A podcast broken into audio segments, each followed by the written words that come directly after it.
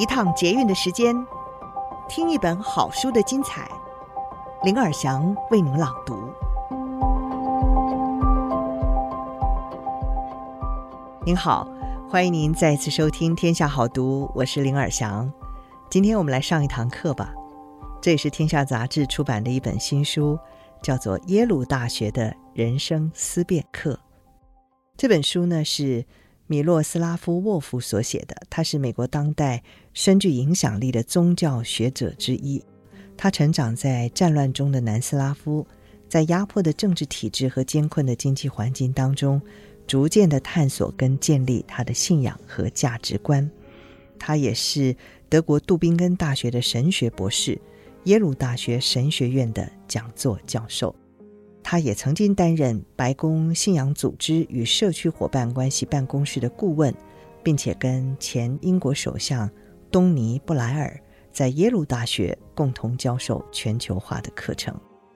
另外一位呢是耶鲁神学院信仰与文化中心“值得活的人生”的课程主任马修克罗斯蒙，他是耶鲁神学院的人文学讲师。还有一位呢。也是耶鲁神学院信仰与文化中心的副主任莱恩·麦克安娜·利林坎，他主要研究的领域是神学、伦理学和文化批评。这本书《耶鲁大学的人生思辨课》呢，也被列入二十世纪最有影响力的一百本宗教类书籍之中。今天我们上的这一门耶鲁热门课程是。你可以决定如何活出最值得的人生。这是耶鲁大学最热门的人生探索课。耶鲁的学生自己就形容，这堂课改变了自己的生活。你不是无所不能，也没有办法为所欲为。不是所有的事情都由你做主，但你会对于发生在你身上和周遭的事都有所回应。你可以做出有限但实质的回应。你可以决定要怎么玩你手中的牌。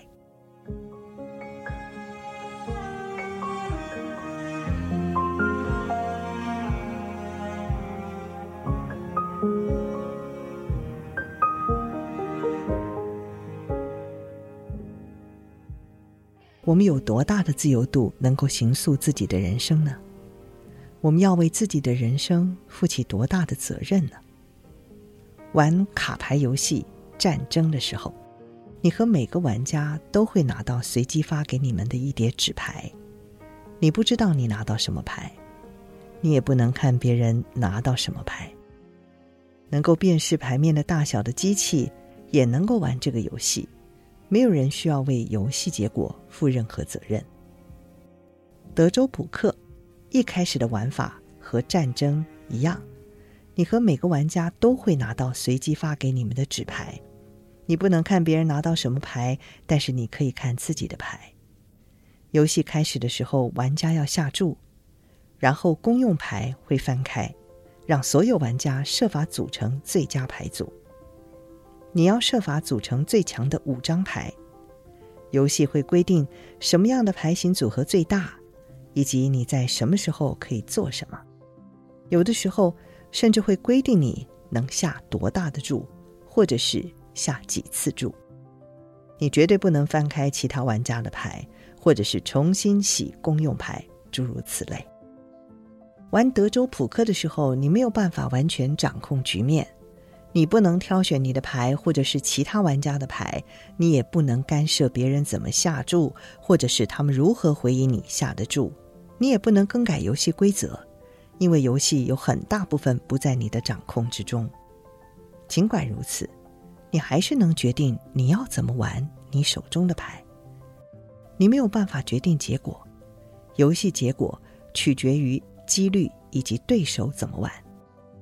但游戏结果并不是完全与你无关，结果有一部分是取决于你如何应对你的处境。你是参赛者。你要为自己玩牌的过程负起责任。战争卡牌和德州扑克看似形成强烈对比。玩战争卡牌的时候，你没有决定权，也不需要负责任；玩德州扑克的时候呢，你有某种程度的决定权，也需要负一些实质的责任。然而，即便你玩的是战争卡牌，你还是需要负某种责任。当然，你务须为结果负责，但你要为自己的玩法负责。例如说，当你和一岁的孩子玩牌的时候，你会让他吗？会因为孩子把你拉进这个决定论地狱而生气吗？会遵守游戏规则吗？还是你会趁着对手去吃点心的时候偷偷换座位以取得优势呢？其实人生比较像玩德州扑克还是战争呢？人生的规则给我们多大的回旋空间呢？很难说。两个阵营都有激烈的讨论。但无论人生落在德州扑克和战争卡牌之间的哪个位置，有两点非常重要：第一，你对于自己人生的样貌要负起某种责任。人生的样貌包括你输赢的次数以及你怎么玩游戏。第二，那个责任并非无边无际，它是受到限制的。你不能选择在哪里出生。